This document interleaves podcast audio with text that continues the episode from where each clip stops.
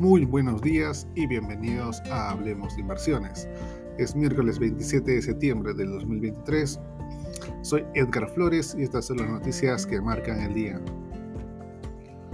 La lucha del gobierno estadounidense en el Congreso para evitar un cierre a partir del sábado ha avanzado en el Senado y los inversores muestran cierto alivio, aunque el escenario de una política monetaria restrictiva durante más tiempo sigue pesando sobre los riesgos del mercado. Los líderes del Senado estadounidense presentaron su propio proyecto de ley para evitar que el gobierno se quede sin dinero a mediados de noviembre y proporcionar 6 mil millones de dólares en ayuda a Ucrania. El plan para evitar un cierre desde la madrugada del sábado 1 de octubre aún debe superar el impasse de la Cámara de Representantes el presidente Joe Biden dijo que era hora de que los republicanos de la Cámara aumentaran la presión para evitar el bloqueo fiscal. Estos son los riesgos económicos de un cierre del gobierno estadounidense. El total de depósitos bancarios en Estados Unidos cerró el ejercicio en torno a los 17,3 billones de dólares, menos 4,8% menos que el periodo anterior, finalizado el 30 de junio la primera caída sobre esta base comparativa desde 1994, según un informe de Standard Poor's Global Market Intelligence.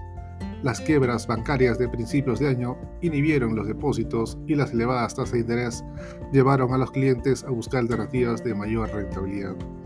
El CEO de Tesla, Elon Musk, declaró en un post en su red social X que las demandas del sindicato United Auto Workers llevarían a la quiebra a General Motors, Ford y Chrysler. Tesla y otras empresas de vehículos eléctricos no están sindicadas.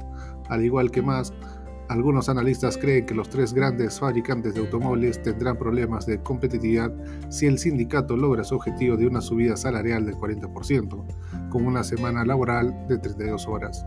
La posición de Musk contrasta con el apoyo de Joe Biden a las reivindicaciones durante una visita a un piquete el martes. De esta forma, los futuros del SP500 opera a esta hora de la mañana subiendo un 0,39%.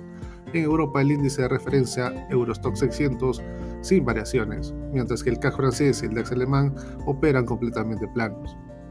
Por último, en Asia, el Nikkei japonés cerró la jornada con un retroceso de menos 0,09%, al tiempo que el índice de Shanghai y Hong Kong tuvieron resultados positivos de más 0,16% y más 0,44% respectivamente.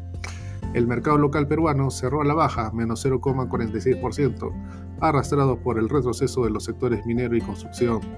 Las empresas comunales alcanzarían mil millones de soles en ventas al sector minero al cierre del 2023, señaló hoy el gerente general del Instituto de Ingenieros de Minas del Perú.